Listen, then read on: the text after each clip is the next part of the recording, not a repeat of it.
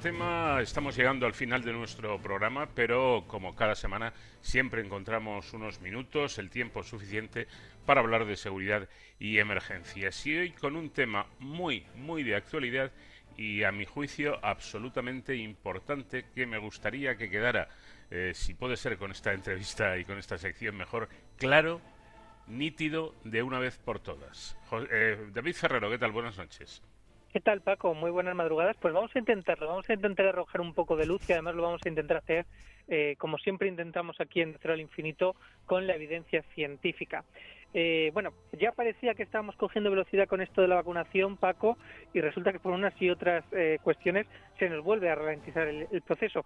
En esta ocasión, por el recelo que han causado en buena parte de la sociedad los eh, efectos secundarios de la vacuna contra la COVID-19.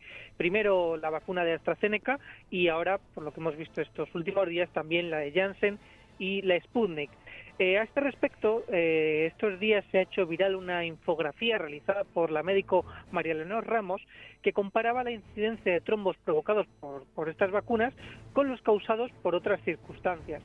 Según los datos que recogía eh, esta doctora, por cada millón de personas, eh, un sondeo y por cada millón de personas, cuatro eh, sufren trombos por la solución de AstraZeneca, pero si lo comparamos con otros eh, con otras eh, circunstancias, pues de este millón de personas, 1.773 sufrirían trombos por fumar y 165.000 de cada millón tendrían esta patología al contraer la enfermedad del, del COVID-19, ¿no? Bueno, es evidente que los datos se entienden mejor cuando se comparan, pero, pero aún así, y como decimos al principio, para arrojar más luz sobre este tema, hemos invitado esta noche a esta sección de Héroes sin capa a la doctora Ibelis Barrios, que es eh, médico especializada en inmunología del Hospital Universitario de Canarias y vocal de la Sociedad Española de Inmunología. Buenas noches, doctora, bienvenida. Hola, buenas noches.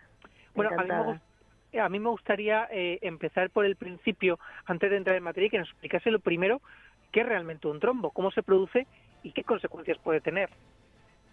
Pues un trombo es cuando en la circulación sanguínea una serie de elementos normalmente suelen suceder porque hay eh, problemas de arteriosclerosis, el famoso colesterol que se va acumulando en las paredes y va haciendo que sean cada vez más estrechitas y en esos sitios más estrechos suele suceder pues este fenómeno de acumulación de células que se van apegotonando unas con otras y al final lo que acaban es por eh, o bloquear directamente el sitio este más estrecho o a veces se forman en sitios alejados, viajan y se impactan, digamos, en, en donde la circulación es más pequeñita, por ejemplo, en el cerebro o en, en otros sitios donde, donde puede haber esta circulación un poco más lenta o un poco más eh, pequeña, digamos, el diámetro de las arterias.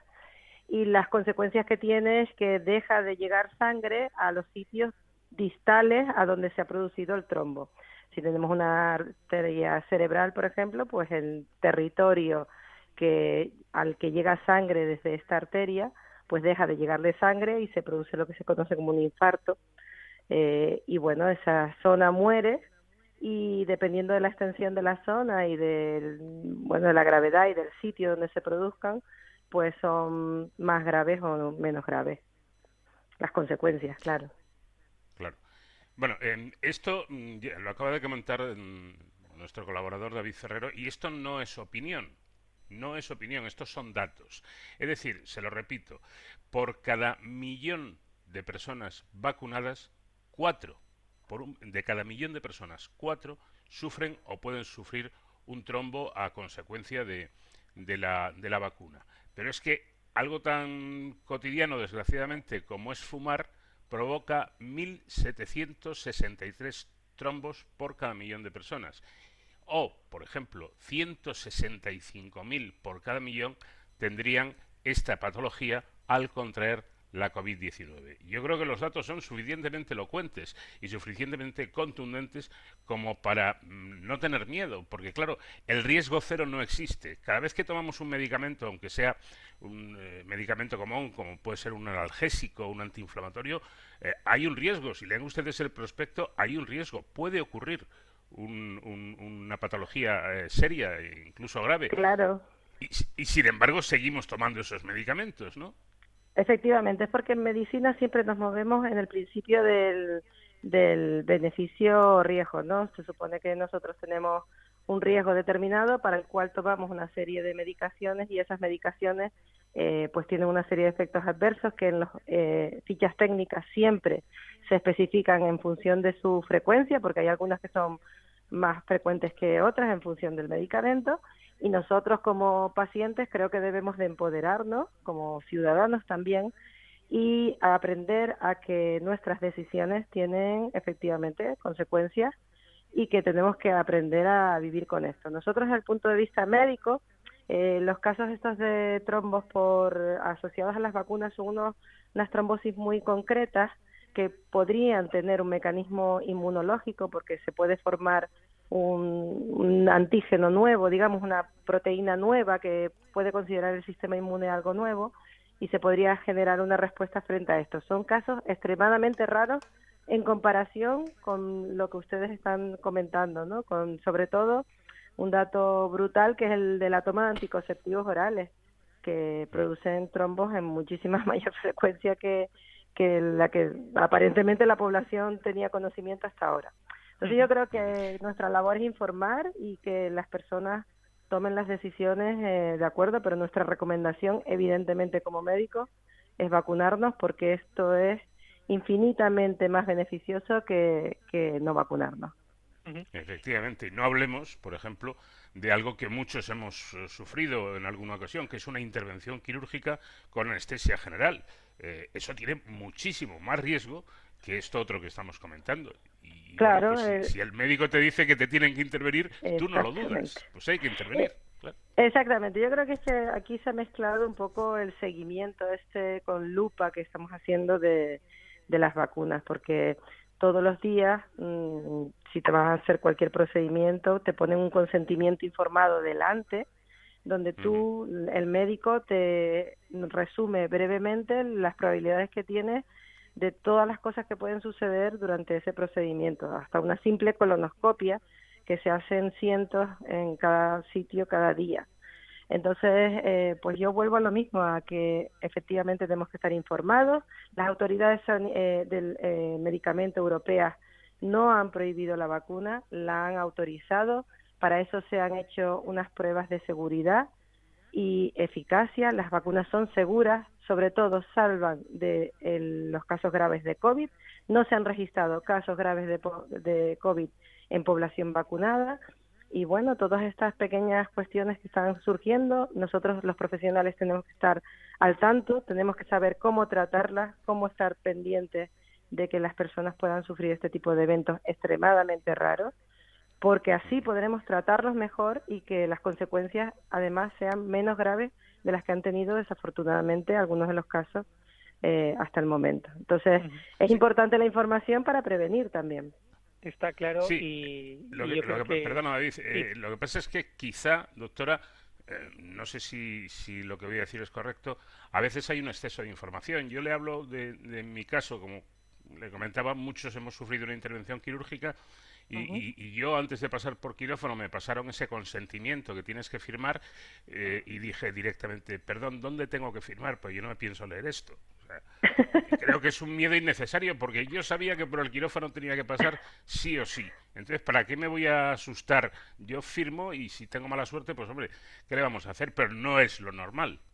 Claro, lo que pasa es que la actitud está un poco paternalista en la medicina hace tiempo que la llevamos abandonando, ¿no? Eh, nosotros cada día, antiguamente, pues nadie te explicaba lo que te iba a pasar en el quirófano, el médico casi ni te explicaba lo que tenía y procedía mm, según tu máximo beneficio, pero decidía él. Eh, pues en la medicina moderna ahora nosotros lo que hacemos es compartir estas decisiones con los pacientes, explicarles su patología, explicarles cómo mejorar su estilo de vida en caso de que con eso podamos mejorar su, su patología y empoderarlos porque creemos que es la mejor manera de que las personas se involucren en su estado de salud y en conservarlo y que también sean conscientes de que las consecuencias que tienen las enfermedades que les afectan pues muchas veces no se pueden prevenir y a veces hay que simplemente resignarse y bueno tener resiliencia no esto que, que está tan tan escaso en esta sociedad, yo creo, hoy en día, ¿no? Tenemos que también darnos cuenta de que las situaciones no siempre son las más óptimas y no siempre las cosas van como uno eh, pretende que vayan, pero tenemos que aprender a, sobrellevarlos y a seguir adelante, ¿no? Y la vacunación en este caso es que eh, ese pequeño, eh, digamos, estos efectos adversos extrañísimos, para nosotros nos hemos quedado perplejos de ver cómo ha afectado a las decisiones de miles de personas, ¿no? Que hemos visto que han rechazado vacunarse. Yo espero que el sentido común, que nos escuchen a los profesionales, que les estamos contando pues los datos tal cual son, eh, ayude a que las personas eh, se decidan por la mejor decisión que es vacunarse. Tenemos que vacunarnos todos lo más posible. La vacuna buena es la vacuna puesta.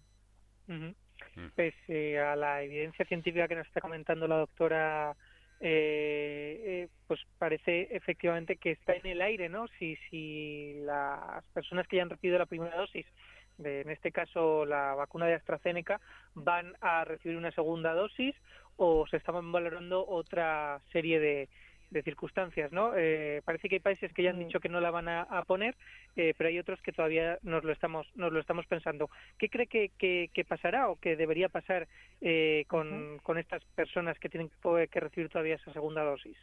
Bueno, nosotros en la semana pasada, cuando hubo este problema que con AstraZeneca que cambiaron el rango de edad, nos reunimos en la Junta Directiva de la Sociedad Española de, Inmunología precisamente para lanzar primero un mensaje de tranquilidad a aquellas personas que se han vacunado y que están por debajo del rango de edad ahora para recibir la segunda dosis, para decirles que han hecho bien, que solamente una dosis ha demostrado en los estudios que manejamos una protección contra COVID grave de forma brutal, o sea, no hay casos de COVID grave en población vacunada con AstraZeneca en los datos que tenemos que vienen de Reino Unido, con lo cual el primer mensaje es si solo tienes una dosis vas a estar protegido y eh, confiamos en que de aquí a que gracias el, el margen del intervalo de la segunda dosis en AstraZeneca es bastante alto, son entre 12 y 15 semanas y nosotros esperamos que en ese tiempo pues podamos tener eh, más evidencias para saber si podemos poner esta segunda dosis, que nosotros a día de hoy recomendamos que debería de ponerse la segunda dosis de la misma vacuna, puesto que los ensayos para hacer combinaciones de vacunas todavía no están no se han realizado. Este mecanismo de vacunación de inmunización que se conoce de forma científica como heteróloga, utilizar una vacuna primero y otra vacuna después, eh, en, modelos experimentales se ha visto que es una aproximación eh, que puede funcionar, pero como todo en ciencia, hasta que no se prueba y no tenemos resultados de ensayos, no podemos eh, avalar este tipo de estrategias que algunos países han decidido adoptar sin ese tipo de estudios. Entonces, si estamos diciendo que necesitamos estudios para seguridad, para eficacia, pues también los necesitamos para ese tipo de combinaciones y nuestra propuesta pues un poco es esperar para tener esos resultados en caso de decidir la combinación de vacunas o simplemente dar la segunda dosis puesto que en las segundas dosis no se han visto este tipo de efectos también es verdad que se han puesto muchísimas menos segundas dosis que primeras por la estrategia de, del Reino Unido de priorizar las primeras inmunizaciones. Claro, no parece muy muy lógico el, el, el andar haciendo experimentos sobre la marcha, ¿no?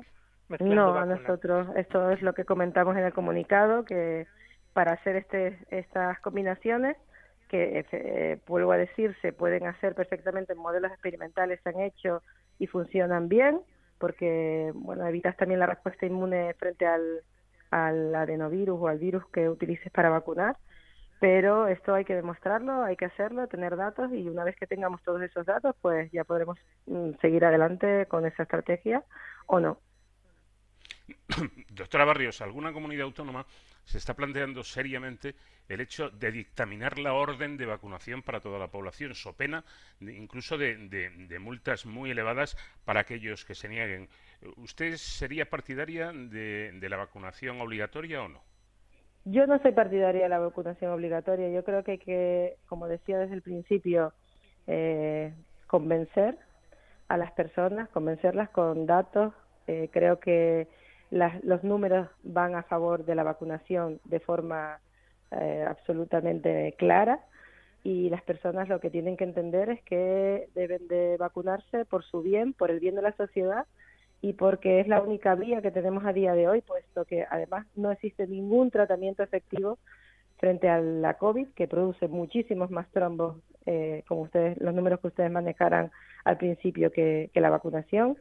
Y además mm, tenemos que dar un mensaje de que hay personas que dicen, bueno, pues yo paso la enfermedad y si me contagio, pues meto contagio.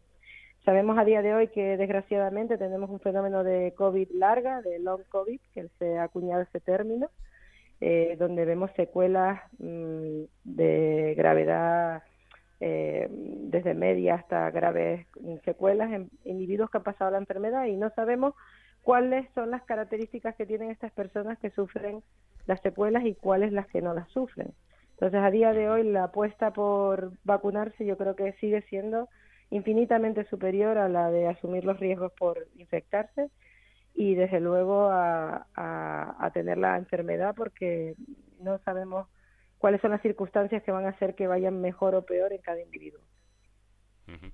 Bueno, pues eh, ahí está la, opinión de una experta como es la doctora Barrios. Yo, por si sirve de algo, eh, el lunes pasado ya, ya me pusieron la primera dosis de AstraZeneca, además, y ningún problema, por lo menos hasta el momento. Y por cierto, David, me gustaría aprovechar para dar la enhorabuena en cuanto a organización se refiere, porque yo me vacuné en el Wanda Metropolitano y había mucha gente, como, como, es, como es lógico, pero, pero la cola iba un a un paso muy, muy ligero y, el trato y, como digo, toda la organización fantástica por parte de los, de los profesionales sanitarios.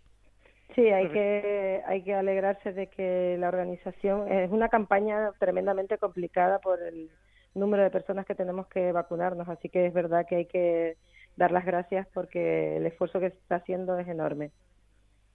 Eh, para terminar, y ya que contamos con usted, doctora Ibelis, eh, los médicos especialistas en inmunología eh, también han sido claves en esta, en esta pandemia y sobre todo ahora, ¿no? Con la aparición de, las vacunas. parece ser que, la inmunología es, claro, la, la clave, ¿no? Para, hacernos resistentes a este, a este virus. Sí, hay una. La verdad que nosotros estamos, bueno, no sorprendidos, pero sí que siempre hemos sido una especialidad que hemos sido muy discretos a pesar de que llevamos muchos años en los hospitales eh, y ahora pues hay toda esta ola de, con la COVID eh, parece que todo el mundo quiere saber de inmunología y nosotros nos congratulamos de esto eh, y animamos a las vocaciones que vengan que pues que se animen a formarse en inmunología porque es una especialidad para mí es preciosa. Yo la elegí cuando no había nadie en promociones previas ni en promociones posteriores a la mía que se dedicasen a la inmunología y pues cada día tiene más sentido, ¿no? La inmunología está en la base de muchos procesos de los de la medicina actual en el tratamiento con inmunoterapia, ha revolucionado el panorama médico de, de muchos pacientes, tanto oncológicos como hematológicos, y creo que, que sí, que, que de verdad que estamos teniendo un momento donde se está apreciando nuestra labor un poquito más en, en el ámbito sanitario. Pues volveremos a hablar de inmunología aquí en este programa seguramente, Paco, y bueno, seguiremos haciéndolo indudablemente de las vacunas y del proceso de, vacunación. Doctora Ibelis Barrios, vocal de la Sociedad Española de Inmunología y médico del Hospital Universitario de Canarias, muchas gracias por ilustrarnos también y por arrojar luz sobre un tema que, que está en boca de todos estos días. Gracias a ustedes por darme la oportunidad de compartir estas opiniones con ustedes. Pues gracias a la doctora Barrios. Eh, terminamos. Eh, David, te espero la, la próxima semana y esta vez lo voy a decir yo, eso que sueles decir tú. Hasta la semana que viene, protéjanse, yo diría, vacúnense si les toca, si les llaman, si les avisan, mm, no lo duden porque es absolutamente necesario. Así es, Paco. Hay que vacunarse y me alegro de que tú ya estés medio inmunizado. Enhorabuena. Exacto. Por lo menos medio desinfectado parece que estoy. Y muy contento de, de haberlo hecho. Un fuerte abrazo, David. Hasta la semana que viene. Un abrazo. Enhorabuena.